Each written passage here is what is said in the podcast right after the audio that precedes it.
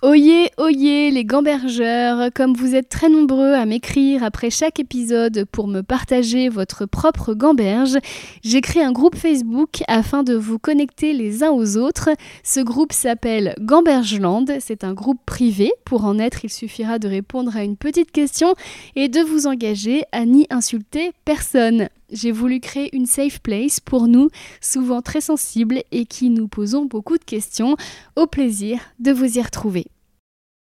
Mais tu vois, le fait de te l'avoir proposé, ça me fait juste me dire que si des gens écoutent encore ces chansons, peut-être que les gens ne connaissent pas du tout euh, la part d'elle qui se livre. Et je trouve ça beau que quelqu'un qui ne soit plus là pour parler de lui ait décidé de commencer à parler de lui euh, avec cette pudeur-là. Je sais pas, il y a quelque chose qui me touche beaucoup et c'est vraiment un. Je relis rarement les livres et c'est un livre dans lequel je peux replonger de temps en temps euh, très facilement.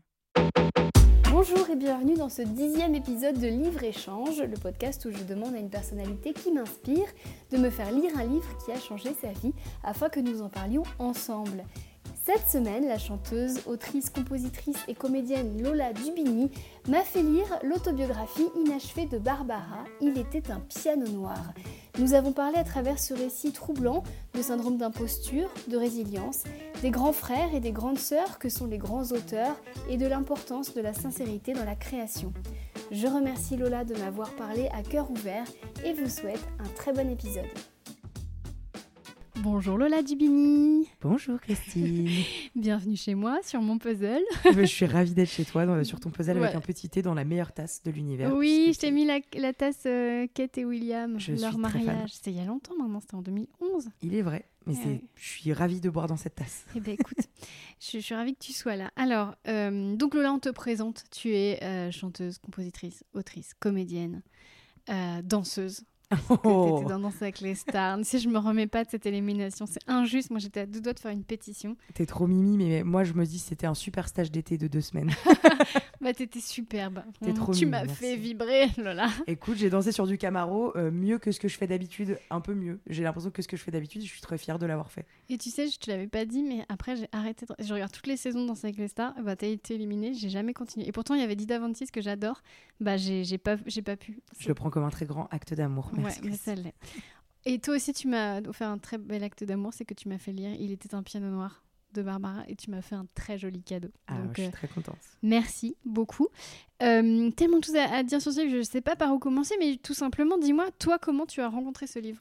Alors j'ai rencontré ce livre parce que euh, j'ai eu beaucoup de mal à lire pendant longtemps parce que je ne m'accordais pas le temps en fait de, de, faire ça et je me suis dit ben si je dois me remettre un petit peu à lire autant lire des choses qui m'intéressent. Donc je suis allée à la FNAC et j'ai flâné. Au début, j'ai acheté des couvertures qui me plaisaient en me disant euh, je suis un enfant du marketing, un enfant de l'image. Donc j'ai commencé à acheter deux trois bouquins comme ça qui ne m'ont pas plu du tout et j'ai pas pu les continuer.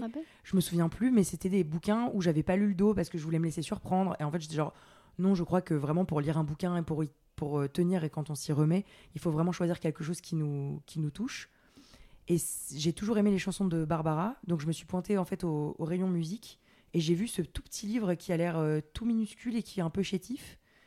Et parmi plein d'autres bouquins, euh, des autobiographies qui sont hyper grosses, hyper longues, avec euh, une très grande vie, j'ai pris le bouquin et j'ai lu Mémoire interrompue. Je me suis dit, donc ça veut dire que c'est elle qui a commencé à écrire et qu'elle n'a pas pu le finir.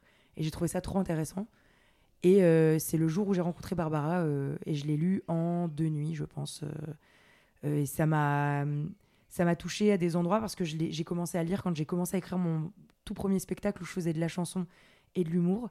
Et c'est venu répondre à plein de questions, ou en tout cas, je me suis dit qu'un jour, euh, en fait, que ça deviendrait un peu ma Bible euh, parce que j'ai souligné, j'ai surligné des passages. Et, et ça faisait longtemps que je l'avais pas lu quand je t'ai proposé de lire ce livre, mais c'est mon livre de chevet.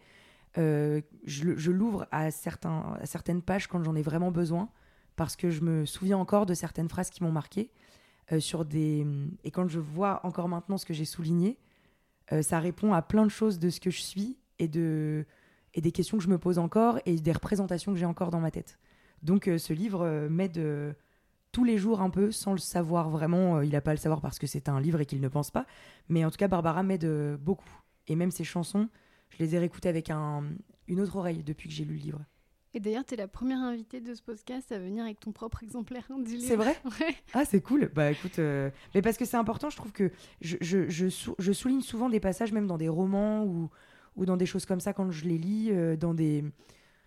Même dans des magazines, des fois je me surprends à souligner parce que j'ai une mémoire visuelle et du coup je me dis dès que je souligne la phrase, elle est imprégnée quelque part et un jour elle me servira peut-être. euh, Et des fois j'oublie totalement que j'avais souligné ça, je me dis. Et du coup c'est drôle de se dire pourquoi je l'ai souligné parce que peut-être à ce moment-là j'étais plus attentive à ça. Et c'est drôle parce que récemment j'ai tourné avec euh, Elena Noguera qui est une super chanteuse euh, et comédienne. Et euh, elle lisait un livre sur les théories samouraïs ou je sais pas quoi, un truc improbable. Et je la voyais souligner des passages. Je lui dis, ah, c'est marrant parce que je fais la même chose. Elle me dit, ben, moi, je note la date, le contexte dans lequel je lis le livre. Ah ouais. Je souligne des passages, puis je le laisse dans ma bibliothèque. Et des années plus tard, je le rouvre. Et je me dis, c'est marrant parce que la lecture que j'ai eue quand j'avais euh, 15 ans et la lecture que j'ai quand j'ai 20 ans, j'aurais pas souligné les mêmes passages. Et je me demande pourquoi j'ai souligné ça. Je trouve ça hyper intéressant de voir un livre comme un, Ah, c'est une conversation avec toi-même, en fait. Vraiment. Et ce livre-là a été ma, ma, ma, ma première autobiographie, euh, la première autobiographie qui m'a bou- bouleversée parce que je me dis que j'aurais pu euh, écrire et penser certains des passages. Alors justement, moi je vais te faire lire des citations à la fin du, du podcast. Est-ce que tu veux lire une des citations qui, que tu Euh, Est-ce que c'est pas déjà spoilé tout ce qu'on va se dire? Je peur pense que, non, c'est une porte d'entrée. Une porte d'entrée? Alors du coup, je vais... Ah ça, c'est très long. Ah voilà, ah, très bien. Euh, c'est page 48 de Il était un piano-nard de Barbara. Chaque chanteuse... Alors, son phrasé... le phrasé d'une chanteuse, c'est l'intelligence de la voix. Chaque chanteuse a son phrasé, un look, c'est bien, mais ce n'est qu'une image qu'on peut reprendre. En revanche, on ne peut pas calquer la respiration, l'accent, l'empreinte vocale d'une artiste. C'est sa vraie différence. Et euh, moi, on m'a toujours dit depuis que je suis petite que j'avais un timbre particulier. Et j'ai jamais été en phase avec le look que j'ai. euh, j'ai- toujours été un peu en décalage. Et, pour moi, euh, la musique, c'est pour les oreilles, quoi, euh, pas pour les yeux. Et on m'a toujours reproché mon image. Et quand j'ai lu ça, ça m'a rassurée parce que je me suis dit, Barbara, elle se trouvait extrêmement laide. Elle, pour le coup, elle, ressentait beaucoup de dégoût sur son image physique. Parce qu'après, j'ai vu plein de reportages, du coup.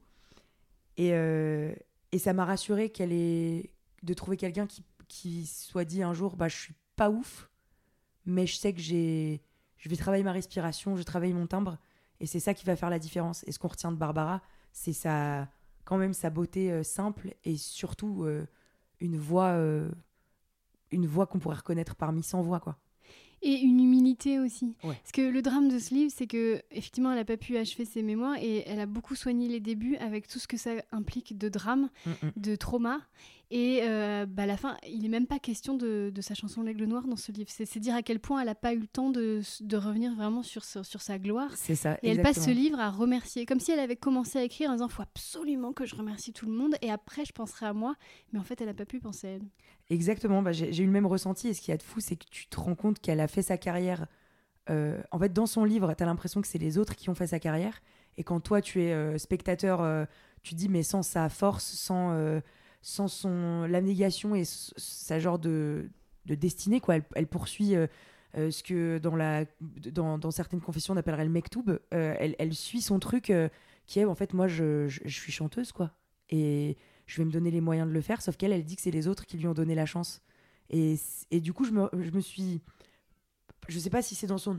Je, je, pourrais pas dire de moi que je, suis humble, mais je me suis reconnue dans certains passages en me disant moi, si j'avais dû écrire une biographie, j'aurais sûrement remercié beaucoup de gens avant de dire euh, j'ai eu le courage de. Elle, elle parle jamais de son courage, elle parle jamais du fait que elle a subi des choses qu'un enfant ne devrait pas subir.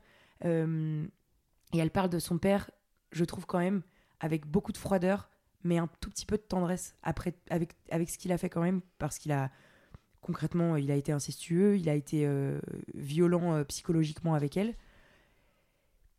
Et je sais pas, elle, euh, je la trouve très douce en fait.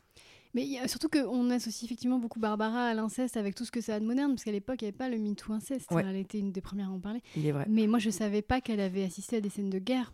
Elle Ouais. a assisté à une, à une fusillade, elle, s'est retrouvée coincée dans un wagon pendant 14 jours, et le wagon qui était à côté euh, a été bombardé. C'est-à-dire qu'elle avait vraiment... C'est terrible. Et en fait, on a l'impression qu'elle dit « Oh, c'est pas grave puisque j'ai survécu ». Elle se rend pas compte qu'elle a survécu parce qu'elle a cette force, en fait. Et, et pour moi, ce- le livre, enfin, je, euh, je conseille ce livre-là pour encore plus apprécier les chansons, en fait. Parce que euh, c'est comme moi, par exemple, j'adore Françoise Hardy, je connais bien sa vie. Et j'ai acheté récemment son recueil de, de, textes euh, musicaux qu'elle a mis euh, dans un bouquin et elle a expliqué la manière dont elle les a écrits, etc. C'est très intéressant. Et en fait, quand on lit ce livre-là, on comprend Göttingen, on comprend euh, Nantes, l'attachement qu'elle a à Nantes, on comprend. Il y a une chanson qui est ma chanson préférée de Barbara qui est Je ne peux pas dire je t'aime. on comprend la pudeur, on comprend plein de choses, de, des mots et les mots qu'elle choisit et les gens avec qui elle décide de travailler pour les musiques. Enfin, c'est, c'est très très intéressant et c'est. Moi, toute sa vie m'a bouleversée évidemment et je crois que j'ai préféré retenir ce qui m'arrangeait moi que la violence qu'elle décrit. Euh, du coup, du livre, j'en garde euh, un truc qui m'a aidé euh, dans les débuts de entre guillemets ma carrière, quoi. en tout cas, de mon début de vie artistique. Je retiens plein de choses de ce livre. c'est c'est ma bible, vraiment. Moi, une des premières choses qui m'a interpellée dans le livre, c'est tout bête, hein, mais c'est vrai que quand tu commences dans ce métier, tu te dis, mais par où commencer? Tu as face à toi une montagne qui est le métier, et tu dis qui rencontrer, quoi faire, que, à quelle porte frapper, etc. Puis au bout, comme toi, ça fait combien de temps que tu fais ce métier toi, ça fait... Euh, bah, moi, ça va faire. Euh, là, je suis arrivée à Paris il y a 9 ans, cette année. Et donc, j'imagine que tu te rends compte que, bah, en fait, c'est une suite de petits hasards, de petites rencontres. Et en fait, tu risques que la vie de Barbara, c'est ça? La, vie de Barbara, c'est des accidents de parcours et c'est des rencontres euh, euh, fortuites. C'est euh, elle se balade dans une rue et elle voit un cabaret. Elle sait que dans ce cabaret-là, il y a quelques nanas qui peuvent chanter. Bah, elle rentre et puis et puis le gars il fait ouais, je t'aime bien et bam. et elle se rend compte qu'elle chante dans les mêmes rues qu'Edith Piaf. Enfin c'est et puis c'était le business de l'époque aussi quoi. Donc et puis j'ai toujours eu un rapport particulier. J'y pense que maintenant pardon à Barbara parce que à l'époque, euh, quand j'ai commencé, euh, j'avais fait Incroyable Talent euh, quand j'avais 15 ans. Et un jour, j'étais devant ma télé, c'était la finale, je regardais mes copains, j'avais perdu, j'étais hyper triste de ne pas être avec eux. Et Gilbert Rozon, on terra tout ce qui s'est passé dans les suites. À l'époque, il disait. Il je ris, mais je ris jaune. Hein. Il donnait juste des notes et pas des mains. Enfin, en tout cas, il les donnait, mais personne ne le disait. et Gilbert Rozon avait dit euh, j'aimerais faire une soirée à Bobino avec les finalistes, etc. Et puis j'aimerais inviter Lola. Donc c'était improbable qu'il repense à moi des semaines après. C'était le jour de l'anniversaire de ma mère, j'ai fait Bobino. Et quand je suis arrivée, j'ai vu euh, des photos de Barbara. Et à l'époque, j'avais pas encore lu le livre, mais elle me touchait déjà beaucoup, ses chansons, euh, sa voix. Et je m'étais dit, si un jour Barbara le fait, je le ferai. Et je l'avais fait une fois avec eux. Et des années plus tard, on m'a proposé de participer à un, coplateau à Bobino. J'ai fait mes premières répètes d'ado. La pièce dans laquelle j'ai joué, c'était à Bobino. En fait, j'ai un attachement du coup à Bobino via Barbara. Où un jour, quand j'avais vu cette photo, je me suis dit, bah, si Barbara l'a fait, moi aussi, je vais le faire un jour. Et en fait, je l'ai fait à plein de moments clés de ma vie. Et je me dis à chaque fois, j'ai l'impression d'être en destin lié avec Barbara sur certains trucs et sur, euh, sur certaines phrases. Donc c'est pour ça que c'était important que je le dise parce que j'ai oublié de le dire dans la première C'est drôle parce que quand tu en parles, tu tapes sur la table, mais vraiment il y a une énergie. c'est très... vivant. Et euh, est-ce que... oui, ça te parle la notion de match énergétique? Ah oui. En fait, ce qui me parle, c'est de me dire. Euh, pour moi, il n'y a, jamais de hasard. Je, je parlais de la notion de Mektoub parce que j'avais lu un bouquin de Paulo Coelho qui s'appelle Mektoub et, euh, et qui te parle d'un truc, non pas de c'était écrit, mais de tous tes actes amènent vers quelque chose. Comme tu disais de Barbara, par exemple. Barbara, pour moi, elle avait un Mektoub qui était très particulier. C'est tu as un destin, et si elle n'avait pas fait ces choix-là, il serait sûrement tout autre. Mais en tout cas, elle, c'était designé comme ça. Il fallait qu'elle fasse ses choix, qu'elle dise oui à telle personne, etc. Moi, je pense à, je pense à ça et je pense à. Quand tu parles de match énergétique, c'est-à-dire que tu trouves. Euh, bah, tu as une vibration ouais. qui attire une vibration similaire un peu au-dessus de toi qui peut t'élever, enfin qui est en tout cas qui correspond à ce que tu cherches. Bah ouais, et puis je trouve que c'est la ça, ça, parle ça parle personnellement puis ça parle dans le milieu pro aussi, je trouve les matchs énergétiques, c'est que quand tu renvoies quelque chose euh, un genre de colère et de hargne de pas y arriver, bah c'est les moments où tu arrives le moins. C'est les moments où tu es le plus en détresse. C'est les moments où du coup tout devient une lutte et et la vie, c'est pas la lutte en fait. La vie, c'est plus doux normalement. Et, et tu te rends compte que tu vois une nana comme Barbara qui décrit sa vie, qui a globalement quand même hein, euh, toujours été un peu une lutte contre elle-même aussi et euh, contre euh, tout ce qu'elle a pu subir. Bah, en fait, tu constates que elle a elle a choisi un chemin vibratoire qui était tout autre. En tout cas, au moment où elle l'a écrit, elle a beaucoup de recul là-dessus, quoi. Et, ouais, moi, je, trouve que dans une carrière, c'est très important de trouver des gens, des homologues, des gens qui sont bienveillants, parce que c'est comme ça que tu avances. Et c'est vrai que on en parlait vite fait parce que Christine m'a amené en voiture jusqu'à chez elle. Euh, on en parlait dans la voiture. je voulais surtout pas qu'on parle du livre. Oui, et je voulais surtout pas qu'on parle du livre, mais du coup, ça fait résonance à ça. C'est que on parlait de nos rapports avec certaines productions qu'on a pu avoir. moi, je, parlais de, de, nos rapports professionnels, vraiment. et il y a des gens qui n'ont pas le même chemin vibratoire et qui, du coup, te mettent dans, un, dans le même mood qu'eux et tu, tu, tu, te perds un petit peu, tu te perds totalement parce que tu les écoutes trop et parce que tu es persuadé qu'il te faut faire les bonnes choses. Et, en fait, eux sont euh, persuadés de savoir mieux que toi ce qu'il te faut. Alors qu'en fait, la seule personne qui peut décider de ce qu'il y a de bien pour elle, parce qu'on est les meilleurs animaux euh, construits en conscience, enfin, ça peut-être qu'on n'a pas le même avis euh, là-dessus, parce que je sais que tu es beaucoup plus renseigné sur la conscience animale que moi, par exemple. Mais en tout cas, je pense que l'être humain est un animal de base et que notre instinct sera toujours l'instinct de survie. Il y a certaines personnes qui ont plus de mal à l'exploiter que d'autres. En tout cas, l'humain est fait pour avoir un instinct qui se sauve euh, et moi, je crois que j'ai de la chance parce que mes parents m'ont toujours poussé à suivre ce que j'avais envie de faire et à chérir mon instinct, ce qui fait que maintenant, j'ai l'impression de prendre des décisions qui me font du bien et de jamais être en lutte contre moi-même pour ces décisions-là. Il y a une thématique dans le livre aussi qui est très présente, c'est la thématique de l'errance. Parce qu'à un moment donné, souvent, elle prend la route, elle sait même pas où elle va. C'est-à-dire, elle se met en danger. Euh, est en Belgique, euh, elle décide d'aller en pleine nuit à pied, de rentrer en France, alors qu'à l'époque, il y a des frontières, etc. Mais il y a un côté errance qui sait où elle va sans savoir où elle va, qui est assez fascinant, et toujours protégée par une bonne étoile. Ouais, parce que j'ai l'impression qu'elle est assez consciente qu'elle a été protégée par la grâce de quelque chose. C'est ce que j'aime aussi dans ce livre. C'est que c'est marrant parce que moi, je l'avais plutôt vu comme quelque chose qui a trait au côté de l'ambition. Euh, pour moi, elle avait, elle avait l'ambition de devenir quelqu'un qui n'était pas à la hauteur de là où elle partait. Quelque chose de, elle sentait que quelque chose de plus grand l'attendait quelque part, et euh, elle a cette, euh, cette capacité à avoir dit oui à plein de choses et peut-être à trop de choses dans sa vie. Et elle s'en rend compte plus tard, mais et en fait, ça l'a amenée là où elle est maintenant. Enfin, ça, ça l'a dans le livre. Et c'est ce que, ce que j'aime dans ce côté comme tu dis, tu parles de l'errance, c'est intéressant que tu l'aies vu comme ça, parce que moi, je l'ai plutôt vu comme euh, elle est déterminée. Euh, et je ne l'ai pas vu dans le spectre de l'errance, donc c'est marrant que tu, que tu l'aies vu comme ça. Toi. Mais même sa famille l'a ballotté de maison en maison. Et un côté un peu, ouais. Et c'est pour ça que je me suis reconnue en elle, parce que moi, j'ai beaucoup déménagé aussi. Je me suis dit, en fait, ça veut dire que là où tu nais ne détermine pas de là où tu vas aller. Tu es maître, euh, maîtresse, en tout cas, de de dire oui ou non, sauf quand tu es très petit et que tu dois suivre tes parents parce que tu suis tes parents. Mais moi, je viens de une petite banlieue lyonnaise, euh, où je, si j'étais restée là-bas, je pense que j'aurais pas du tout fait la même chose que maintenant, ou en tout cas pas de, pas de la même manière. Euh, j'aurais, j'étais déjà une artiste euh, petite, mais j'aurais peut-être pas été une artiste de, de, comme, comme je suis maintenant. ça détermine vachement ce qui se passe dans ta vie, ça détermine ce que tu vas devenir plus tard. Et à la fois, tu es maître de ce que tu en fais, de ce qui se passe.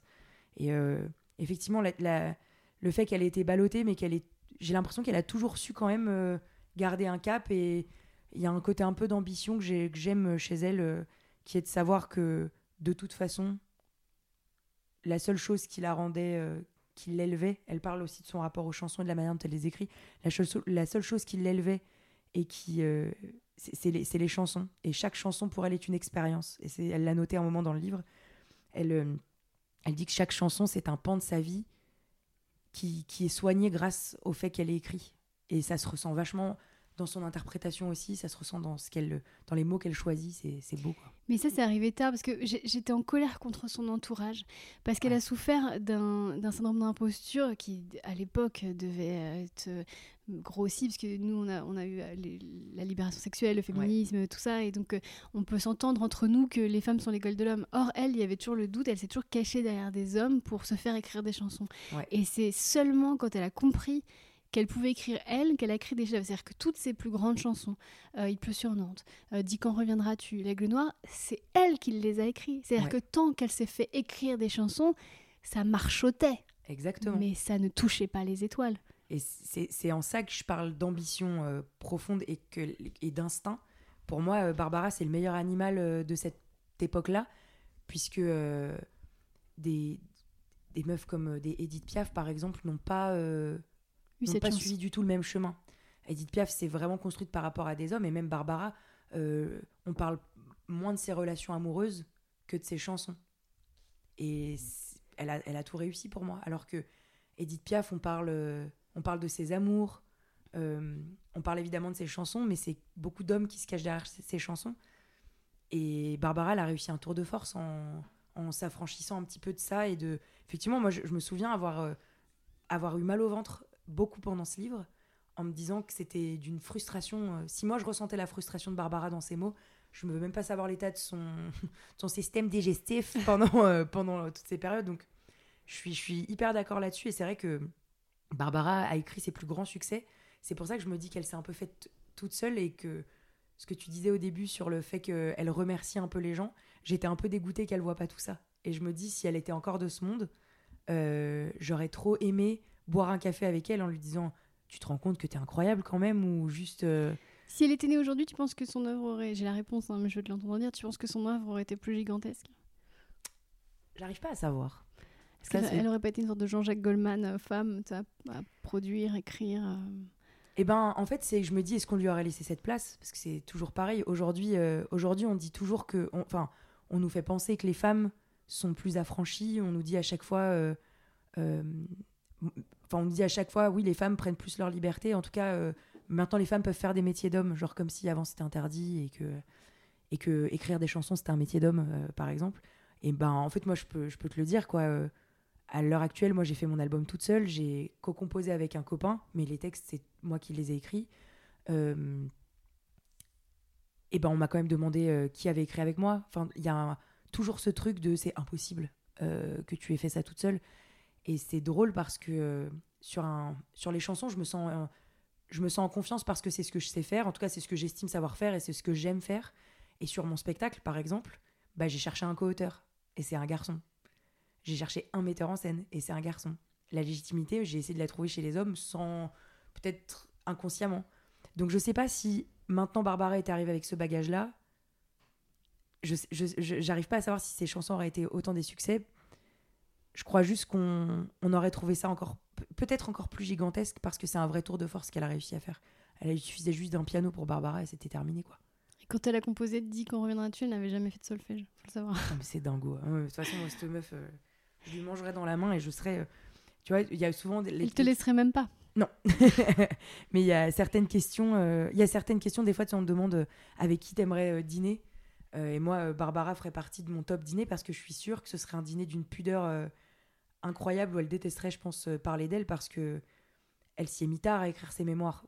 Et je, je crois que c'était plus pour se rassurer, elle, qui ait une trace écrite de comment tout s'est passé de manière véritable, sans qu'on puisse déformer ses mots, elle. Parce que ce que j'aime dans le fait qu'elle ait écrit toutes ses chansons, c'est que c'est elle qui a décidé de poser ces mots-là à ce moment-là ce qui a fait ses plus grands succès.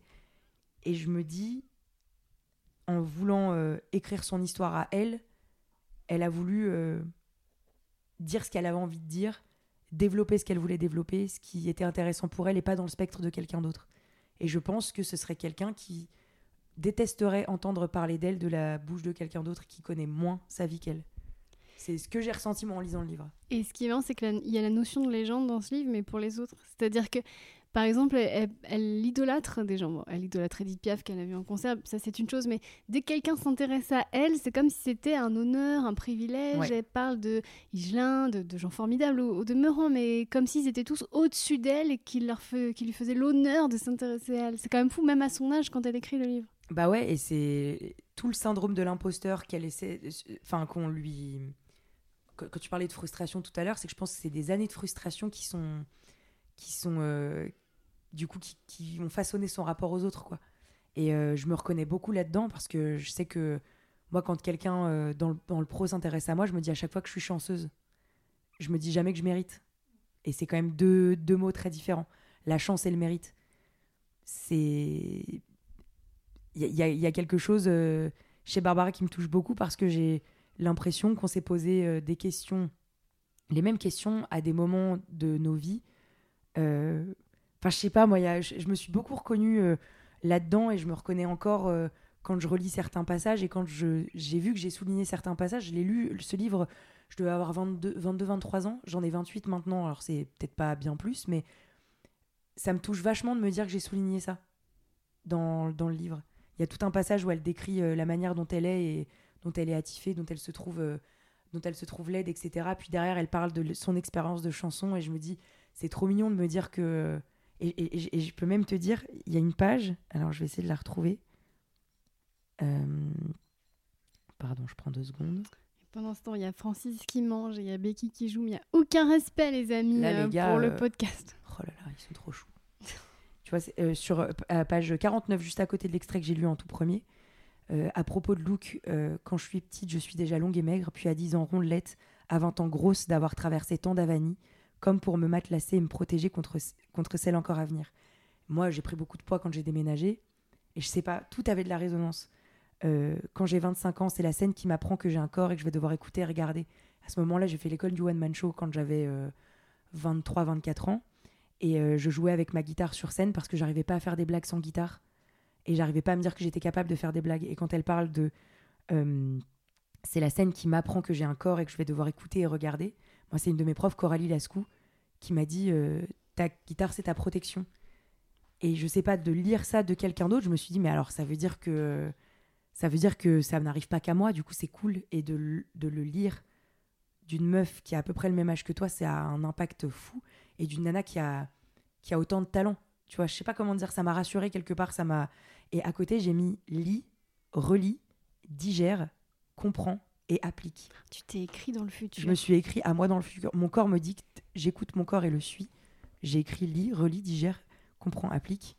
Ensuite, j'ai fait ainsi avec ma laideur de scène. Je ne supportais pas ce physique que je lisais dérangeant dans le regard des autres. J'ai tellement, j'ai lentement appris à l'accepter. J'ai commencé à sculpter, modeler cette matière vivante qui m'avait été donnée. Ça veut dire que elle s'aimait pas, mais elle a appris à s'aimer avec ses défauts, sans jamais les changer. Et j'ai mis, j'ai souligné tout un passage, j'ai mis toi aussi. Et je, trouve ça assez touchant de me relire et de me dire que. Et parce que je le relis et ça me fait toujours mal au bide quand je le lis, je me dis putain, c'est ouf quoi. Et moi, ça me fait mal au bide d'assister à cette scène. Je waouh, ah ouais, c'est puissant. Ouais, mais je, je te jure que ce livre-là m'a vraiment appris à... Il y a beaucoup de gens qui me disent à chaque fois que mon enveloppe corporelle, parce que pour ceux qui ne me connaissent pas dans le podcast, euh, je suis ce qu'on appellerait enveloppée. Euh, j'ai du poids euh, en trop pour certains, mais moi j'ai du poids, j'ai du poids, j'ai du poids que j'aime bien et ça me va de pas le perdre. et Barbara a fait partie du chemin pour l'accepter aussi. Avant, j'étais beaucoup plus pudique et j'ai beaucoup travaillé sur moi. Et le fait d'avoir lu ça de Barbara, je me suis dit, bah, en fait, et Adèle aussi m'a beaucoup aidé à l'époque. Euh, maintenant, elle a beaucoup minci, mais moi, je lui en veux pas du tout, parce qu'il y a beaucoup de gens qui font Elle a minci, c'est dégueulasse, bah, chacun fait ce qu'il veut en fait avec son corps. Moi, en tout cas, mon rapport euh, corps-musique a beaucoup été dicté par ce que j'ai lu par, Barbara, et je me suis dit En fait, c'est vrai que on pourra toujours se trouver laid, on sera toujours le lait de quelqu'un, comme on sera toujours le con de quelqu'un. Et Barbara, ce qu'elle m'a dit dans ce livre, euh, c'est que c'était à moi de faire avec. que ces défauts-là pouvaient être des atouts en tout cas, pouvait devenir une matière à façonner. Et j'ai trouvé ça intéressant, euh, le côté matière, de me dire, bah, en fait, euh, si j'ai envie de cacher mon ventre, c'est peut-être mon ventre qu'il faut que je montre, parce que plus on veut cacher quelque chose, plus ça se voit. Et du coup, maintenant, je porte des tailles hautes. C'est con, hein Mais moi, ça a changé ma vie. de lire des petites phrases comme ça, ça a changé ma vie, ouais. Tu vois, c'est précisément pour ça que j'aime la littérature, c'est qu'en en fait, on a des grands frères et des grandes sœurs qui sont cachés dans les bibliothèques. Ouais. Et qui nous ont laissé des messages pour plus tard. Ah bah là, euh, clairement, ma Barbara, c'est c'est ma grande sœur, c'est ma tante, euh, c'est tout ce que tu veux. Mais c'est pour ça que je trouve que c'est intéressant de lire un livre avec un critérium à côté. Parce que euh, on sait jamais quand est-ce qu'on va rouvrir des livres.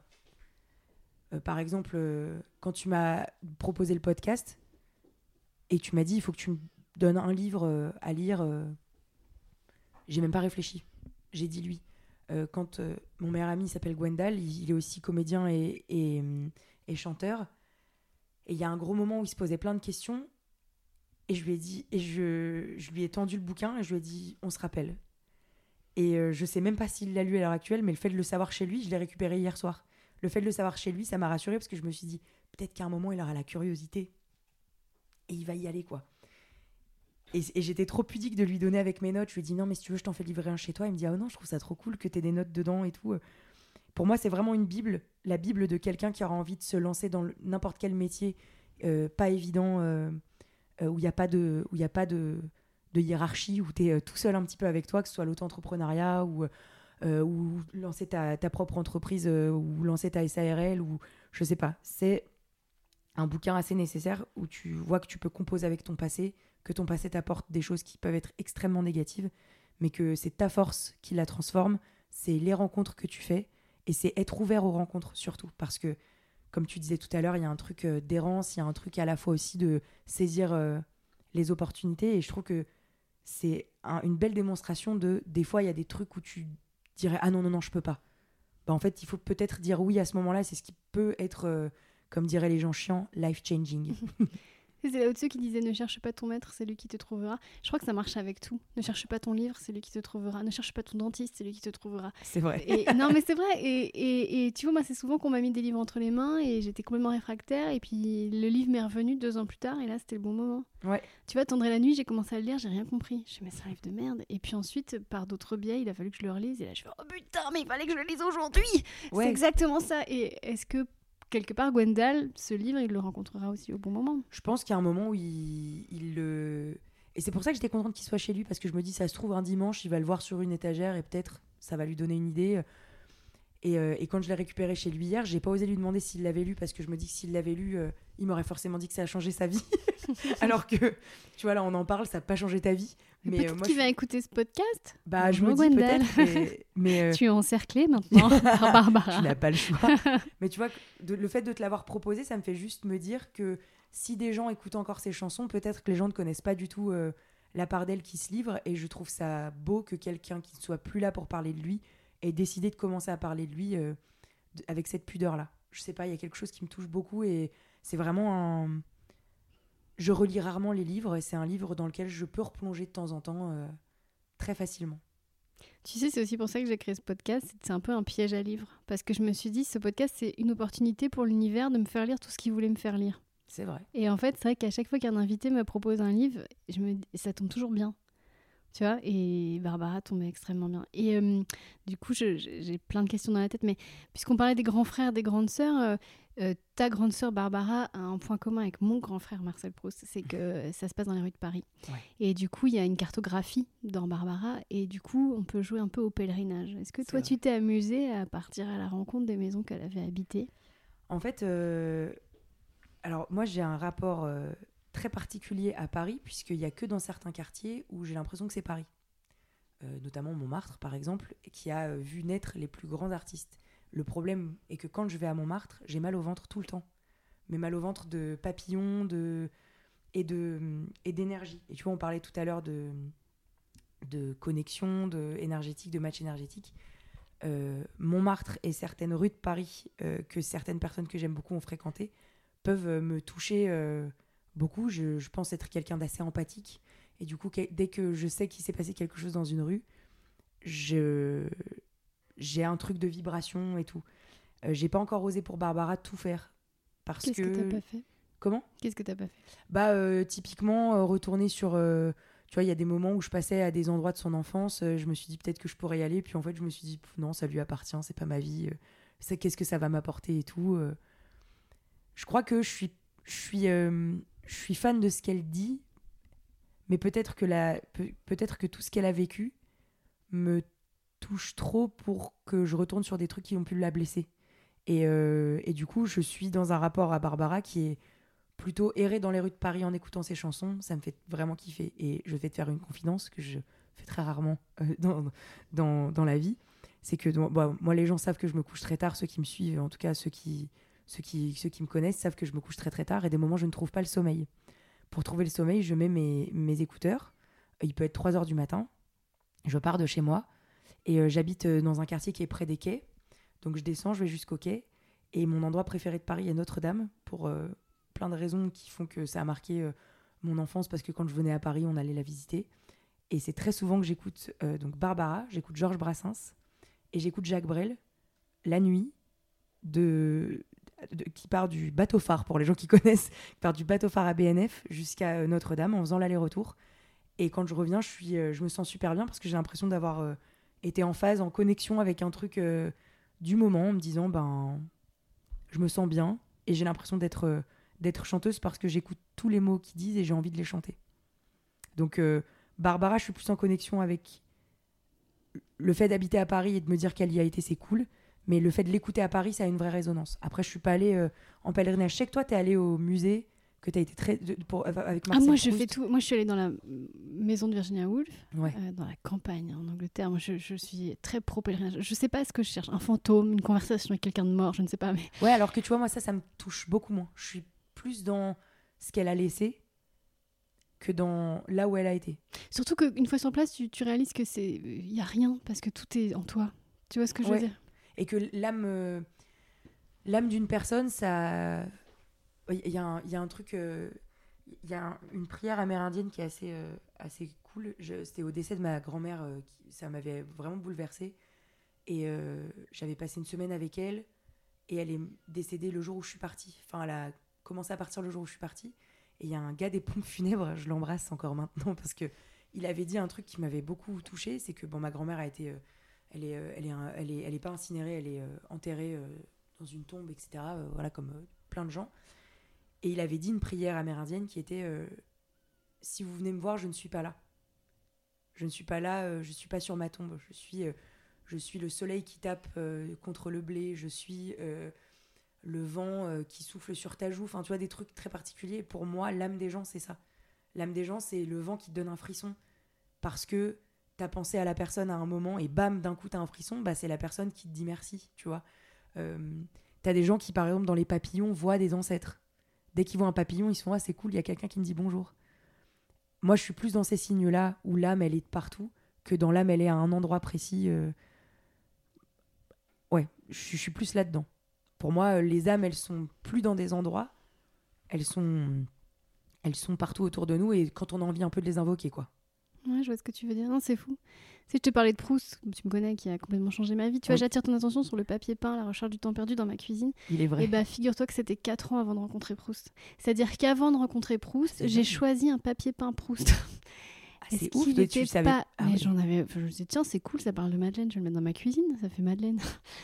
Et puis quatre ans plus tard, j'ai rencontré Proust et j'ai écrit un livre sur lui et, et j'ai vécu une histoire d'amour. Donc euh, c'est quand même fou. C'est-à-dire que moi, je pense qu'ils sont autour de nous. Il faut tiens, elle ou lui ou tiens. euh, Ouais, mais ça. on n'est pas des élus, genre on est des milliers, mais ils choisissent des gens, euh, je pense. Ouais, c'est ça. Je, je suis assez convaincue de ça. C'est comme euh, il y a des chansons que tu rencontres à des moments précis de ta vie et ça la change parce que parce que ça te fait. Je trouve qu'en fait, il y a certaines âmes, certaines énergies, tu les rencontres parce que c'est c'est comme tu disais tout à l'heure sur les bouquins, c'est le moment quoi. T'es plus ouvert à, certains mots, à certains moments.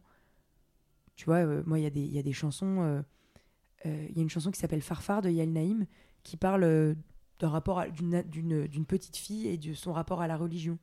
Et c'est un moment où, où je me posais des questions sur qu'est-ce que je ressens par rapport à la religion? Est-ce que c'est du dégoût? Est-ce que j'ai envie d'aller vers le christianisme? Est-ce que j'ai envie d'aller vers l'islam? Où est-ce que j'ai envie d'aller? Euh, Qu'est-ce que j'ai envie de choisir Et je me suis dit, est-ce que tu as vraiment envie de choisir En écoutant la chanson, c'était euh, loin, il y a cette petite fille. euh, et elle m'a saisi un moment pour me dire qu'en fait, tu as les réponses en toi. Est-ce que tu as besoin de, est-ce que tu as besoin de la religion Et en fait, dans cette chanson, j'ai trouvé des réponses. Ce qui fait que maintenant, j'ai un avis très particulier sur la religion, qui a été aussi inspiré par cette chanson-là que j'ai rencontrée à ce moment précis. Si je Mm. l'avais rencontrée deux ans plus tard, je, pense que j'aurais pas du tout euh, reçu les mêmes signaux. Je l'aurais peut-être même trouvé un peu naze. C'est fou, on n'est pas tout seul.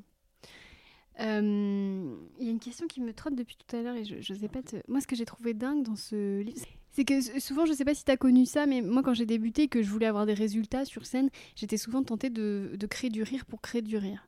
Et tu sais, aujourd'hui, force est de constater que tous mes meilleurs sketchs qui ont le plus marché, c'est des sketchs qui étaient nés de vécu, d'un ressenti, d'un combat. Et en fait, c'est fou de se dire que les. Après, je connais pas tout le répertoire de Barbara, tu vas hurler, mais moi, les trois chansons que je connaissais d'elle, à savoir L'Aigle Noir, Dis quand reviendras-tu et Il peut sur Nantes, c'est des chansons qui sont nées d'un vécu, d'une brèche. D'un. Et je me dis, est-ce que finalement, c'est pas la seule belle manière, la bonne manière de créer? Ben, alors, je. C'est hyper intéressant parce que moi, j'arrive pas à mentir sur scène. Je suis en quête, mais même dans ma vie, je suis en quête de vérité permanente et constante. Et c'est un vrai défaut euh, pour plein de gens euh, parce que du coup, je suis en. Je suis dans l'hyper. euh, Enfin, j'ai. Quand quelque chose se passe mal, j'ai besoin qu'on me dise, bah, en fait, là, ça se passe mal. J'aime pas qu'on me cache des choses. Je déteste ça. Je, suis dans, dans l'hyper. euh, l'hyper euh, sincérité. Et sur scène, euh, donc j'ai un co- co-auteur qui s'appelle euh, Grégoire Day, et Grégoire, il m'écrivait des blagues de- comme au supermarché, tu vois, parce qu'il est très fort. Je la- je l'adore, Greg, pour ça, et que il arrive à. Il a réussi à, à me connaître et à me comprendre au fur et à mesure et à voir les blagues qui pouvaient me faire rire. Et en fait, il y a un moment où il m'en a écrit plein, puis d'un coup, il me dit Mais euh, en fait, je crois que j'ai compris. C'est que si toi, tu l'as pas vécu, t'y arrives pas. J'étais pas drôle, en fait. J'étais vraiment, bah, j'étais pas marrante. Il me faisait des blagues hilarantes. Je les disais sur scène et j'y arrivais pas. Et en fait, on a beaucoup discuté de ça tous les deux. Et il m'a dit, bah toi, c'est ta manière de créer. C'est que t'es dans, t'as envie de ça et et tu seras peut-être pas drôle tout le temps et c'est pas grave. Parce que si le propos est très sincère au début et tu fais une blague, bah ce sera la bonne blague. Parce que tu la penses vraiment. Et du coup, mon spectacle, euh, moi, j'arrive pas du tout à dire que je suis humoriste parce que je m'estime pas du tout humoriste. Pour moi, je fais de l'humeur. Je, je relativise sur ma vie. Je fais des blagues comme je pourrais faire à mes potes. C'est des apéros, des moments que je crée, enfin que j'ai envie de créer. C'est ça que j'ai envie de créer. C'est une, une synergie. C'est un truc de vous venez me voir, bah vous, vous allez repartir avec votre lot de trucs qui vont peut-être un petit peu vous saouler et de lot de trucs qui vont peut-être vous faire un peu de la peine. Mais moi, j'aime bien en faire un peu des blagues. Et ma manière de créer à moi, c'est, elle est très propre à moi, mais c'est que la théorie des blagues, parce que moi j'ai lu ton livre euh, sur euh, écrire des blagues, j'ai lu les théories et je me suis dit, mais en fait moi j'y arriverai jamais. Je j'y arriverai jamais parce que ce qui me, quelqu'un qui va me faire rire, c'est quelqu'un qui va dire quelque chose qui lui parle et relativiser dessus directement après, ou alors faire une vanne hyper percutante dessus, mais c'est pas forcément un enchaînement de vannes qui va me faire marrer. Et je me suis rendu compte que dans tout ce que j'aime et dans tous mes goûts en général, que ce soit des goûts de réalisation, des goûts de scénario de film, les goûts de littéraire, euh, mes goûts de chansons, c'est que des choses qui découlent justement exactement de ce que tu décris. C'est intéressant parce que j'en ai reparlé il y a quelques jours de ça. C'est que des choses qui découlent d'une vraie expérience et qui, qui ont la brutalité et la violence de temps en temps des, des mots euh, qui sortent euh, comme tu pourrais sortir à tes potes. Moi, je crée comme ça. Et ça me rend heureuse parce que du coup, les gens repartent avec un vrai souvenir. En se disant, Lola, elle a dit ça, elle l'a vraiment vécu. Moi, je parle d'un moment où j'ai avalé un flocon sur scène euh, pendant Incroyable Talent devant 4 millions de téléspectateurs. C'est un moment qui m'a traumatisée. et j'en parle sur scène. Et le fait d'en parler sur scène, ça réglait plein de choses. Je parle du harcèlement scolaire que j'ai vécu. Le fait d'en parler sur scène, ça m'a soigné. Donc j'en parle beaucoup moins qu'avant, mais ça reste quelque chose que je mentionne parce que ça fait partie de mon parcours de vie et que quand on me connaît, ça a conditionné plein de choses. De mon rapport aux autres, de mon rapport au corps, de mon rapport aux sentiments, de ma pudeur. On m'a forcé à être pudique, donc je suis pudique. Parce que pour eux, c'était horrible que je sois grosse. Et donc je me suis dit, là là, bah, du coup, c'est vrai que c'est pas ouf, donc il faut peut-être que je me cache. Je me suis sentie humiliée à des moments de ma vie, mais si fort, que maintenant, dès qu'on commence ne serait-ce qu'à m'humilier deux secondes, j'arrête tout de suite et je j'existe plus fort. Donc je suis hyper impulsive. Maintenant, euh, quand on me traite de grosse dans la rue, parce que oui, ça m'arrive, je vais au contact physique. Je, dé- je, je refuse. Ne croisez de- pas Lola euh, Ouais. sur euh, le bateau phare le soir à 3h Un du à matin. 3 heures du mat, ouais. Mais maintenant, je, je- c'est que je veux, je veux plus me faire avoir et je veux être hyper sincère avec moi-même. J'essaie de l'être dans, dans tout. Et en tout cas, ça marche pour moi parce que je me, je me sens super heureuse. Et je, je, je, suis, je peux être déçue de moi parce que ça n'a pas fonctionné comme je voulais, mais je suis heureuse parce que j'ai dit ce que j'avais à dire. Ouais, ça me parle. Ça me parle beaucoup. Euh, C'était un long. euh, désolé. Ouais, ouais, mais ça, me- ça me parle énormément. Merci. Euh, alors, j'ai choisi des citations, puisque là, on, on arrive malheureusement déjà à la fin de cette émission. Oh Je dois rendre l'antenne. Je dois rendre l'antenne. Et à vous les studios. Donc, j'ai choisi six citations qui me semblaient à la fois, euh, pas résumé, je déteste ce mot, mais oui, en dire beaucoup sur le livre et puis surtout qui, qui faisait aussi un- une passerelle avec euh, ta vie, ton œuvre. Bien voilà, sûr. donc j'espère que ça va te parler. Alors. Il y a forcément des choses Edith dont Piaf, on a déjà parlé. Oui. Un jour, je suis allée écouter Edith Piaf. Elle chantait sur les boulevards au théâtre de l'ABC. Je me souviens d'être restée collée à mon siège. Sa, ma- sa voix m'avait fait pleurer, et les yeux et le cœur. Bah, tu vois, ça déjà, c'est une chanson. Enfin, c'est beau, quoi. Il y a un côté crossover un peu. Quoi ouais. Edith Piaf et, et Barbara se sont rencontrés Improbable. Parce qu'en fait, c'est ça, euh, j'en parlais récemment. On se rend plus compte qu'il y a des gens qui se sont croisés dans la vraie vie. Edith Piaf, Jacques Brel, euh, Lynn Renault, par exemple, est la personne et la démonstration vivante. Elle a connu Lino Ventura, elle a connu des gens à Vegas que plus personne ne connaît. Elle a, et elle connaît Bilal Hassani. Tu vois ce que je veux dire? Elle connaît toutes les générations. C'est Forrest Gump. C'est Forrest Gump. Vraiment. Et, euh, et c'est vrai que moi, quand j'ai lu le livre et que j'ai vu que Barbara, en fait, avait évidemment côtoyé des brassins et tout, je me suis dit, mais c'est vrai qu'en fait, le bis de l'époque, c'est que des gens qu'on déifie. Il y a, y a beaucoup, beaucoup de gens maintenant qu'on déifie. Enfin, tu vois, Brassens, c'est quand même incroyable tout ce qu'il a fait. Euh, Brel, c'est fou. Et là, tu vois, la, nana, elle, elle, euh, elle était fan d'Edith Piaf, en fait. Comme moi, j'étais fan des L5. Et moi, par exemple, je recroise les L5 maintenant, je pense que je, je, pense que je peux pleurer, tu vois. Et, euh, et c'est, je trouve que ce, qu'il y a de beau dans ce qu'elle dit, c'est que c'est un truc hyper quotidien. Un jour, je suis allée écouter Edith Piaf. Elle chantait sur les boulevards, au théâtre de l'ABC. Je me souviens, je suis restée collée à mon siège. Sa voix m'a fait pleurer. Tu peux te dire, ça s'arrête là Elle te dit, et les yeux, et le cœur. Bah, c'est une chanson, ça. C'est trop beau. Même dans des petits trucs quotidiens, elle trouve de la poésie. Et sa poésie à elle, c'est de se dire, c'est d'avoir l'humilité de reconnaître qu'une autre chanteuse l'a fait pleurer. Et ça, je sais pas ce que t'en penses, Christine, mais dans le milieu, la sororité, c'est très rare. Trouver des meufs qui te disent, tu me fais rire, ou tu. c'est- très dur d'avoir des femmes qui te soutiennent.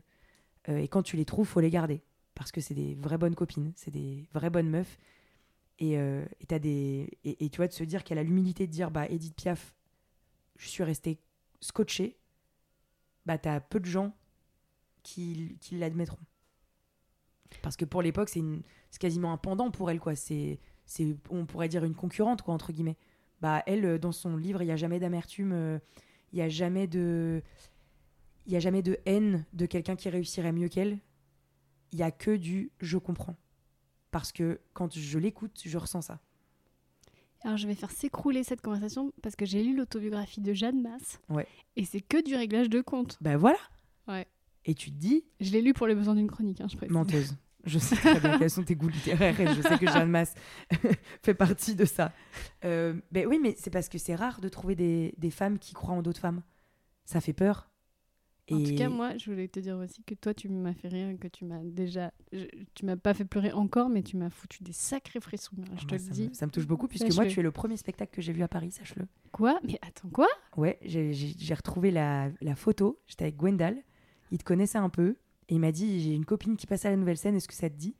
Et tu es le premier spectacle officiel que j'ai vu à Paris à la nouvelle scène. Ah, Et tu m'as donné envie de jouer à la nouvelle scène. Oh, et, euh, et je pensais et- te l'avoir déjà Et dit. c'est t'avais ri ou- Ah, J'avais au-delà de j'ai- Attends, est-ce que c'était le soir où il y avait l'aveugle que j'avais voulu Exactement. checker Ah, mais oui, je me rappelle de ce fameux soir Gwendal. de l'aveugle euh, où tu avais euh, tout le début de ton spectacle, c'était des pancartes à lire. et il y avait un aveugle au premier Je rang et tu as dit ouais. Tu n'as pas vu Parce que tu peux, ou tu peux enlever tes lunettes ou je sais plus ce que tu as dit, mais tu as dit un truc pour essayer de Oui, oui, je me rappelle d'un moment extrêmement gênant. Et ouais. c'était gênant, mais tellement drôle parce que le gars était super marrant. Enfin, en face. Et, Ah, tu étais là. Je et c'est pour ça que je te dis, moi, tu, tu m'as toujours fait beaucoup rire. euh, que euh, que j'écoute euh, tes chroniques quand je peux, quand tu les mets sur les réseaux, je les écoute. Que, que je trouve que tu es très talentueuse et que tu es hyper inspirante. Et je sais qu'on a des copines en commun. Euh, qui euh, m'inspirent aussi beaucoup, des Laura Domange, euh, Oh des Marine ouais. Baousson. euh, des, moi, je sais que Bérangère, par exemple, aussi à un moment m'a beaucoup inspiré dans, tu vois, même son dernier spectacle. Enfin, y a- y a- il faut reconnaître le talent des autres, que ce soit des hommes ou des femmes. hein. mais en tout cas, chez les femmes, c'est très rare qu'il y a des gens qui admettent. Enfin, en tant que femme, c'est souvent compliqué de trouver de la sororité. Et quand on la trouve, c'est très positif parce que ça crée de si jolies choses. Là, j'ai rencontré une comédienne euh, récemment euh, sur un tournage euh, qui s'appelle Manon Azem. Et il y a eu ce truc de, folie créatrice où on s'est rencontrés, on s'est dit, faut qu'on fasse un truc ensemble. Et on sait pas encore ce que c'est, hein, mais il y a, un truc de simplicité et de reconnaître le talent. moi, je reconnais son talent, quoi. Je, la trouve fabuleuse. Tout comme quand je te vois sur scène, je te trouve fabuleuse. Et puis il y a d'autres nanas que je vois que je trouve moins fabuleuse, mais c'est pas grave, ça peut pas même moi une haineuse. C'est juste que c'est une sensibilité qui me parle moins. Et je trouve que c'est important de dire aux gens qu'on les qu'on admire, qu'on les admire. Bah, moi, je t'admire, Lola. Je t'admire aussi. C'est pour ça que j'ai voulu, que j'étais très flattée que tu me proposes de venir là. je propose qu'à des gens que j'admire, sincèrement. Faut que je prenne une autre citation. Bah oui. Parce que sinon, ce podcast va Ouais, durer ça fait un 8h30. peu ça- Pas tous, mais. Nous sommes en 62. Je ressens le désir d'écrire, le besoin d'écrire. Jusqu'à présent, je n'ai écrit que deux chansons. Mais je sens qu'en moi, les mots bougent et cognent. Ils veulent sortir, les mots. Ils s'agitent, ils s'entremêlent, ils se conjuguent. Pour dire ce que je n'arrive pas encore à expliquer. Ils me font peur et me fascinent à la fois et je ne comprends pas d'où ils viennent, ni l'état de fébrilité où je suis lorsqu'ils me viennent. Amen. Voilà. tu ça, tu disais oui avec la tête en Oui, pardon, je disais oui de la tête parce que parce que moi je suis une taiseuse, je ne dis pas grand-chose quand j'aime les gens, les gens le savent parce que ça se voit quand je les vois, je suis content, j'ai l'œil qui pétille, qui frétille mais une chanson c'est c'est un aveu sur plein de points. Et, et c'est les seuls moments où je m'autorise à être plus faible. Voilà. Et c'est ce qu'elle dit là, c'est trop beau, quoi. Les mots cognent, s'agitent, ils s'entremêlent, ils se conjuguent. je t'adore. Tu vois, c'est genre vraiment. Euh, c'est comme si la chanson, elle avait une vie à part entière en toi. C'est vraiment ça. Et ce que je trouve beau, c'est qu'elle, elle a choisi des mots qui vont résonner d'une certaine manière en moi, qui vont résonner d'une certaine manière en toi. Le dit quand reviendras-tu, c'est une masterclass, quoi. Le, euh, je, je, vous invite vraiment à, écouter aussi la chanson. Euh, je sais plus le titre exact, mais dans la chanson, elle dit Je ne peux pas dire je t'aime, je ne sais pas, je n'ose pas. C'est trop beau. Enfin, parce qu'elle le dit. Parce qu'elle le dit. Et c'est la pudeur. Elle, le dit avec beaucoup de pudeur. Et tu sais que en lisant son livre, ça lui a tellement coûté d'écrire ça. Et quand tu lis euh, qu'elle dit Ils me font peur et me fascinent à la fois, c'est parce que chaque chanson est un aveu. Et qu'il y a pour elle aucune chanson écrite au hasard. C'est trop beau, quoi. C'est trop beau. Mm. Comme, les, comme certains sketchs, je pense, comme certaines chroniques qui te résonnent plus que d'autres euh, pour toi peut-être Tu vois, des sujets qui te touchent plus, du coup tu es plus investi. Euh, tu, tu me parlais de la chronique que tu as fait sur le fait qu'on qu'on t'envoie des messages, euh, que tu fais un truc que tu trouves très positif et qu'on t'envoie des messages haineux directement après. Bah, c'est une chronique que tu as écrite forcément différemment. C'est pas une chronique, c'est une vidéo que j'ai faite à la sortie de plateau. Bah, justement, bah, c'est une vidéo avec laquelle tu parles de toi. Et enfin, je sais pas, moi je trouve que c'est toujours Mais intéressant. C'est marrant ce que tu dis parce que cette vidéo-là, elle date d'il y a quelques jours. Hein. Elle m'a coûté. Ouais. Parce que j'étais moi-même et j'étais, j'ai pas mis de filtre, etc. Et je me suis fait mal à la faire, mais à la fois, il fallait qu'elle sorte. Tu vois ce que je veux dire? C'est un aveu. Hmm. C'est un aveu qui est pas forcément un aveu de faiblesse, mais c'est que tu déposes quelque chose à quelqu'un ou à des gens et ils en font ce qu'ils veulent. Et c'est pour ça que YouTube, moi j'ai commencé comme ça. YouTube, c'était que des aveux pour moi et ça me coûtait beaucoup, beaucoup d'énergie. Et à la fois, ça m'a tellement soigné. En fait, admettre, c'est tellement joli. Genre, euh, moi, le, le, harcèlement scolaire, le fait d'en avoir euh, parler et d'avoir admis, d'avoir dit je suis une victime, en tout cas j'en ai été une, mais ça, ça aide tellement à cicatriser, ça aide tellement, c'est, de l'homéoplasmine, hein, euh, les chansons et, et, les aveux, c'est de l'homéoplasmine, c'est, selon moi ce qui fait le plus avancer, quoi. Et quand tu vois bah, quelqu'un de coupable fatalement qui admet, qui dit oui, je suis coupable, je pense qu'il a fait la moitié du chemin. De... Quand tu dis de quelqu'un, quand tu n'arrives pas à dire de quelqu'un qu'il est mort, et quand tu le dis, le premier jour où tu le dis, c'est le début du deuil, tu vois je trouve que les aveux, c'est, dans la vie, c'est super important. Voilà, mon avis. Prochaine citation, c'est En ce temps-là, on chantait encore, on fredonnait dans la rue partout, on sifflotait, c'était joyeux. Il y a longtemps que je n'ai plus entendu un ouvrier de bâtiment siffler. Il est vrai que les échafaudages sont de plus en plus hauts, les éventuels sifflets couverts par les bruits des villes.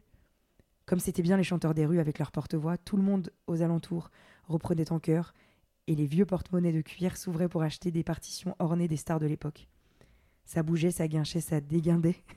ça dégingandait, pardon. Ça chaloupait, ça énamourait. Bah, ça décrit Paris comme je l'ai toujours imaginé, moi. Mais... Et comme tu aurais voulu le vivre?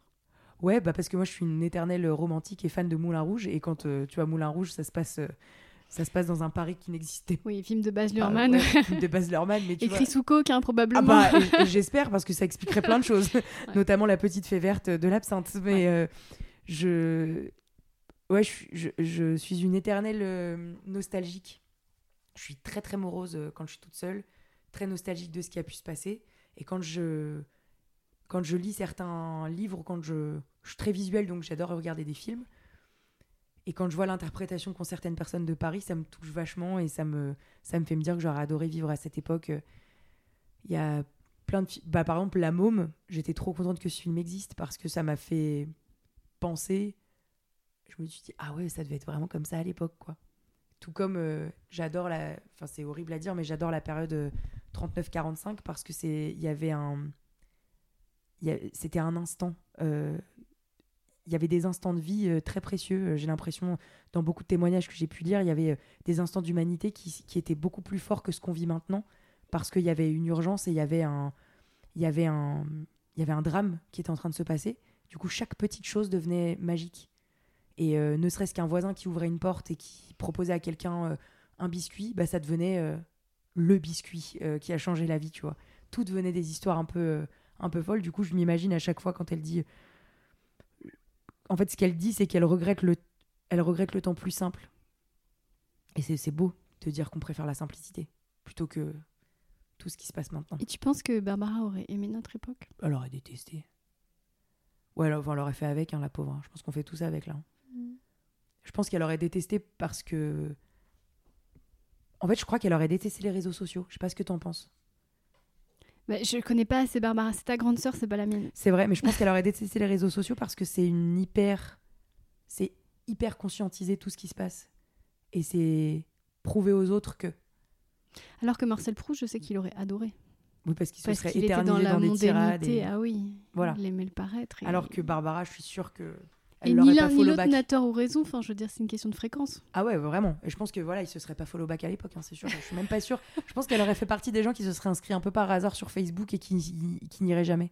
Moi, je pense que Marcel Proust, s'il avait vécu aujourd'hui, il n'aurait pas écrit son œuvre. Il se serait perdu. Il aurait fait de la télé-réalité. euh, tu vois, il aurait fait de la merde Ouais, pour ouais. être aimé. Tu vois. Alors Ouais, que Barbara, elle aurait peut-être une aigreur, non? Un regard un peu sévère. Un regard sévère et. Et à la fois. Moi, je crois qu'elle elle, elle aurait. euh, Peut-être. Je vais parler pour elle. Je crois qu'elle aurait aimé l'insouciance des gens qui essaient. C'est ce que j'aime chez elle aussi, c'est que c'est ok. Il y a un truc un peu. euh, Un peu de allons-y, quoi. J'aime bien ça chez elle. Tu veux que je lise la prochaine? Oui. On ne sait pas d'où viennent les mots. Quand tu chantes, ils mâchent, ils s'allongent, ils se distordent, se consument, déboulent de ta gorge à tes lèvres, redescendent dans ton corps, dans le pli de ta taille, dans ta hanche. Ils t'obligent à tendre la jambe, à plier l'épaule, à courber les chines, à redresser les reins, le long desquels ils se faufilent jusqu'à redescendre jusqu'aux extrémités où ils irradient parfois, comme une douleur ou un plaisir intense. Amen. De nouveau. Le rapport au corps et à la musique. Rapport au corps à la... Je l'ai souligné ce passage. Ah oui? Ouais. Tu vois, moi aussi. Et euh, ouais, c'est intéressant parce que les gens pensent que chanter c'est facile. En fait, chanter c'est physique. C'est euh, enfin quand quand t'aimes chanter, c'est physique. Et tu vois, tout le monde parlait de la posture d'Edith Piaf. Bah en fait, euh, la posture d'Edith Piaf, c'était sa manière de ressentir. Edith Piaf, quand elle euh, quand elle chante, elle a ses des elle a ses mains très tendues, c'est ses antennes quoi. C'est très fort. Et moi, je sais que quand je chante, j'ai tendance à voir la musique. Je, pense être synesthète c'est euh, avoir des représentations mentales de choses avec des couleurs. Et moi, quand je chante, je vois un graphique, alors que je déteste les matins, c'est lunaire. Je vois un graphique avec une ligne rouge à suivre et ma ligne qui est en bleu, euh, le même bleu que le fond. Et j'essaie de me fondre dans cette ligne rouge. Je sais pas comment t'expliquer. Moi, ça me parle. ça paraît très con. hein. Et du coup, quand- moi, quand je chante, j'ai tendance, quand je ferme les yeux, c'est que je veux être sûre de ma justesse. La ligne rouge n'est pas la justesse, c'est ma justesse. Et c'est là où j'ai envie d'être. Et quand je chante, je remarque que euh, euh, je fais vachement de. Là, ce que je fais, c'est des petites vagues avec mes mains. Ouais, mais on est sur de la vibration, c'est du langage radiophonique en fait. Voilà. Et en fait, euh, pareil, avant de monter sur scène, je, je, touche. euh, je fais chaque doigt touche mon pouce, comme pour être un peu connecté euh, et me dire ok, ça va être à moi. Ça me concentre. Et ensuite, ma main devient un instrument de musique. Et par exemple, euh, quand je suis gênée, ma main, je la touche d'une certaine manière. Enfin, pour moi, les mains, c'est très important. C'est nos antennes. C'est et quand je chante, c'est super important. Et ce qu'elle décrit là, dans tout le corps, c'est que moi, il y a des chansons où je sors et j'ai mal au ventre. C'est pas toutes les chansons, mais par exemple, moi, j'ai une chanson dans mon spectacle qui s'appelle Dans le mille et qui décrit vraiment un moment de ma vie où je n'allais pas bien du tout. Et je l'ai écrit à un moment où ça allait mieux, mais je me suis retrouvée en l'écrivant dans l'état dans lequel j'étais avant. Et euh, quand je la chante, en fonction des énergies et des vibrations et de la manière dont je place ma voix aussi, parce que la voix, c'est des vibrations que tu peux recevoir soit dans le, la voix de tête, la voix de gorge, tu vois, on parle souvent de ça. Et la voix de tête, c'est aussi euh, une voix de crâne, c'est que ça te crée des vibrations qui peuvent t'étourdir tellement tout ton corps vibre. Et moi, c'est ce que je recherche euh, tout le temps. Et, je suis et pendant deux ans, je suis devenue une flemmarde de la, de la chanson, du coup, j'étais plus heureuse. Et récemment, j'ai retrouvé des sensations qui me font vraiment kiffer. Et c'est là où je me dis, bah, en fait, c'est ça être chanteuse, quoi. C'est vraiment, c'est tout ce qu'elle décrit. C'est que, c'est que quand tu rentres sur scène, t'es dans la plus grande des insécurités et t'es vulnérable à fond parce que t'es quand même devant des gens qui vont avoir un avis sur toi. Et moi, en fait, je m'en fous. Quand je suis sur scène et que je chante, je sais Parce que t'es aligné. Parce que je suis bien là où je suis, quoi. Et quand je me sens pas bien, je suis nulle. Mais je me sens nulle. C'est-à-dire que je le ressens dans tout mon corps. J'ai mes épaules qui s'affaissent, je, j'ai les, les, épaules qui, euh, qui se resserrent sur moi comme pour euh, dire en fait là venez pas me saouler quoi. Alors que quand je me sens bien, je pense pas je pense pas à mon ventre. Je pense à juste à, à mes pieds qui sont au sol, à kiffer le moment et à me, sentir connecté à quelque chose. C'est pour ça que c'est super important quand il y a des chanteurs et des chanteuses en devenir qui nous écoutent. Ne chantez que ce qui vous, anime vraiment parce que ça change tout. Voilà, tout ce que j'ai à dire. Et Francis, de l'escalier, ne rate pas une miette de tout ce que tu racontes.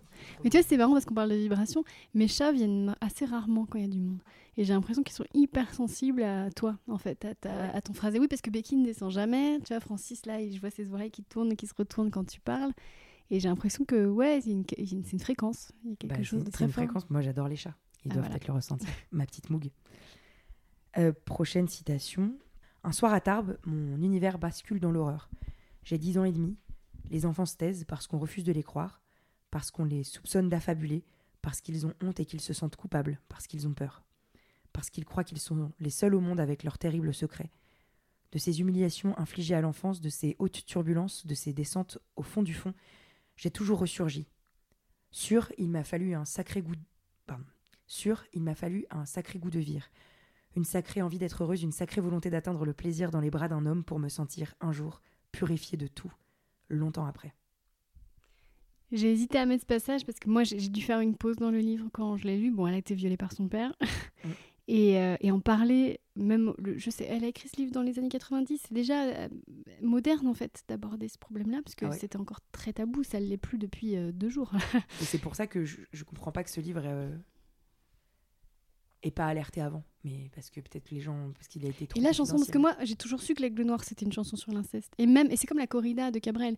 C'est une chanson qui passe tout le temps à la radio, euh, qui est un chef-d'œuvre de la musique, mais t'as toujours des gens pour dire la corrida, c'est bien. Tu vois ce que je veux dire? Comme quoi, la musique ne, ne, ne, soigne, pas. Euh, ouais, ne soigne pas tant que ça. On se cache derrière la beauté de l'œuvre, mais en fait, on résout rien. Bah, tu sais, comme les bouquins de Matzneff, hein, enfin, tu vois, euh, je veux dire, c'est ça a toujours existé, ça dénonce des, des, trucs affreux. Enfin, je dis Matzneff, mais il y en a plein d'autres. Hein, il y a des bouquins quand même qui décrivent des horreurs en les banalisant totalement.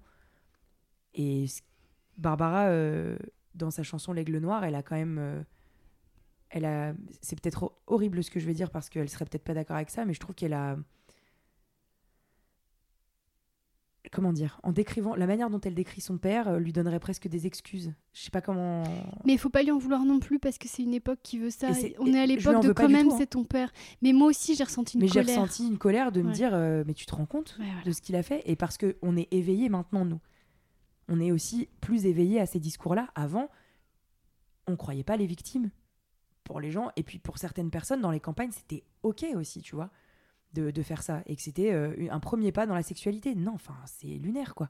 Et euh, je sais pas, c'est pour ça que je dis que je, pense qu'elle serait pas d'accord que je dise ça, c'est que dans le sens où je je peux pas lui en vouloir de l'avoir fait. En revanche, en lisant le livre, j'ai eu mal au bide et je me suis dit, donc là, elle, donne, elle lui donne des excuses. Ce qui veut dire à tel point que cet être, Barbara, était quand même remplie d'amour et qu'elle trouvait des excuses à beaucoup de gens pour, euh, parce qu'elle était dans le pardon. Quand elle écrit ces mots-là, elle, a, elle, a, elle est beaucoup plus âgée, hein, elle est dans, vers la fin de sa vie. Elle, décède en 97, je crois. Et euh, ses mémoires, elle les a écrites euh, de, dans une période très précise. Donc, elle, a, elle a bossé dessus aussi, je pense, mais seule. Je crois, je crois pas qu'elle soit allée voir un psy pour parler de ça, tu vois. Donc, c'est ça que je trouve fort, c'est que l'aigle noir, elle dit pas. c'est pas une chanson où elle dit Mon père m'a touché. tu vois, elle, elle parle d'un aigle elle parle d'une représentation et elle se soigne comme ça. Je trouve que c'est plutôt beau. Et c'est pour ça, l'aigle noir, c'est son aveu. Et c'est ce qui, je crois, à partir du moment où elle a écrit l'aigle noir, c'est ce qui. Elle en parle pas trop, pas beaucoup dans le livre. Elle n'en parle absolument pas dans le livre. Non, non, mais elle n'a pas eu le temps. Mais euh, ce que je trouve beau, c'est que c'est son aveu et qu'elle n'a pas besoin de revenir dessus, quoi. Elle a fait son chemin et ça la concerne elle. Et en fait, euh, l'aigle noir est une masterpiece euh, de métaphore. Ouais, c'est ça. Je suis contente que ce soit pas la dernière citation. Je vais pas te mentir. Je, ouais. voulais, je voulais pas te quitter là-dessus. Donc la dernière citation. La dernière citation, qui est beaucoup plus courte. Et on va terminer sur quelque chose du coup de beaucoup plus euh, joyeux. Les sons me fascinent et je découvre le spectre de ma propre voix. Je l'ai souligné ce passage. je verrai toujours à ce que le, le livre. oui. je, veillerai, je veillerai toujours à ce que le son ne soit pas aseptisé, qu'on respecte les modulations, les intonations de ma voix et mes respirations qui sont la vie même. Bah ouais. Bah quand t'es chanteuse, ton instrument, ton c'est ta voix quoi. Elle en parle hyper bien de la voix euh, dans le livre. Euh, ce qui fait qu'ensuite j'ai acheté un livre sur la voix pour encore mieux la comprendre. C'est euh, pour moi l'identité de quelqu'un, c'est sa voix. Et c'est marrant que ce livre tombe sur toi, puisque toi pendant un long moment tu parlais de ta voix sur scène. Tout à fait, ouais, avec laquelle j'étais très complexée. C'est ça. Alors qu'en fait, c'est ton baromètre, quoi. Mais c'est surtout que ma voix était très très aiguë pendant longtemps, et c'est seulement au bout d'un moment que je me suis rendu compte qu'elle était beaucoup moins. Je sais pas si tu te rends compte. Que ta voix. Euh, que ma voix a perdu en. C'est vrai, ta voix a perdu. Mais moi, j'ai jamais. Enfin, disons que j'ai toujours trouvé que c'était ton identité, donc ça m'a jamais. Je me suis... Ça m'a jamais questionné, quoi. Bah, c'est drôle, en fait, elle a changé quand j'ai commencé à résoudre des trucs quand je suis tombée sur la bonne psy et tout bah, ça. et en fait, j'ai pas dit tiens, je vais changer de voix. Et ton instrument, c'est, enfin, mais c'est, la voix, c'est un baromètre. Mais c'est drôle parce que tu vois les chroniques où je me sens un peu fragile, j'ai la voix vachement aiguë. Je régresse. Tu vois ce que je veux dire? Je comprends totalement. Bah parce que c'est le la, première chose que tu, enfin le, c'est la première chose que tu entends de la personne. Et tu vois, moi, il y a des gens qui me disent Ah, tu parles super grave, mais tu chantes super aigu. Mais tu as une voix magnifique. Hein. Je, suis tellement fière de t'avoir dans ce podcast parce que tu as une oh. voix de radio. Tu as une voix de. Non, mais ça, tu as, une voix qui est chantante et. Oui, c'est ça. Elle est à la fois enfantine et à la fois hyper mature. Enfin, tu vois ce que je veux dire? Une espèce de. Bah, je, m'entends pas, mais ça me fait plaisir que tu me le dises. Non, non, mais tu es vraiment à la croisée des chemins de toutes les émotions. Je sais pas, tu me donnerais un papier, un crayon et, une heure, j'écrirais ça mieux, mais c'est ce qui me vient, tu vois, c'est que tu as quelque chose. L'auditeur, euh, les gens qui écoutent euh, ce podcast et que ça voit ce que je veux dire, c'est sûr. Mes chats le comprennent en tout cas. Ils sont à fond là depuis tout à l'heure. Ils sont à fond. Mais si vous voulez euh, lire des trucs très intéressants sur la voix, c'est page 38-39.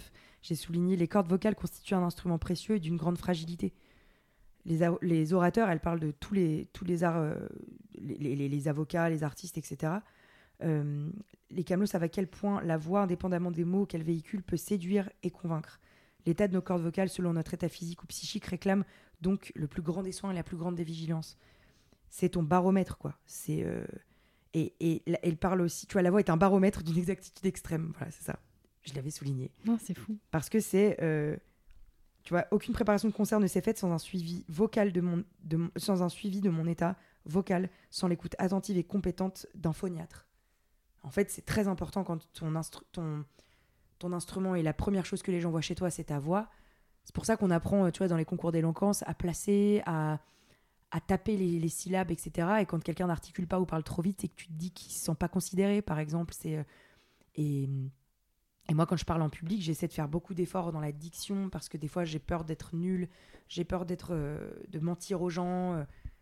alors que quand je suis dans l'extrême, quand je me sens dans l'extrême sincérité, euh, je prends beaucoup plus le temps. Tu vois, par exemple, là, dans ton podcast, je pense pas avoir parlé vite parce que je cherche, j'ai envie de trouver le bon mot au bon moment. Et la voix, la manière dont tu le places, elle résume totalement l'état de ta vie. Et c'est pour ça que c'est très intéressant et tu peut-être que tu le relirais si tu pensais à ton sketch sur ta voix et mais oui effectivement j'y ai pas tu le relirais dans, dans autre spectre en te disant euh, ben oui effectivement en fait euh, le baromètre euh, la voix c'est un baromètre quoi. C'est exactement ce qui te place dans l'instant présent. Quand tu passes un casting avec du texte et que tu vas très vite tu vois hier je faisais faire son casting à Gwendal une, une vidéo pour à envoyer il allait vite. Je dis mec tu vas trop vite. Il dit oui mais c'est que je connais pas trop le texte. bah, ça se sent en fait. Et tu vas trop vite. Du coup, tu manges, tu manges, tu manges. Et en fait, c'est pas bien. Et en fait, on a pris beaucoup le temps et euh, il l'a dit beaucoup moins vite et c'était vachement mieux. Donc, ouais, Barbara, elle a raison. Et euh, amène à tout. Barbara, c'est, elle se rend pas compte, mais elle a, elle, elle, elle, elle a beaucoup. Euh, enfin, ce livre a vraiment changé ma perception des choses. Et tu viens de changer la perception des choses de beaucoup de gens en en parlant aussi bien. Alors, adorable. merci beaucoup, Lola. Merci à toi. Oui, merci Lola d'avoir utilisé ta si jolie voix pour défendre un texte aussi bouleversant. La semaine prochaine, je vous diffuse un épisode qui m'a demandé plusieurs semaines de préparation puisque je recevrai la dessinatrice Pénélope Bagieux qui m'a mise au défi de me faire lire Dune de Frank Herbert. Mission accomplie. On en parle avec elle la semaine prochaine. D'ici là, prenez soin de vous et de votre bibliothèque.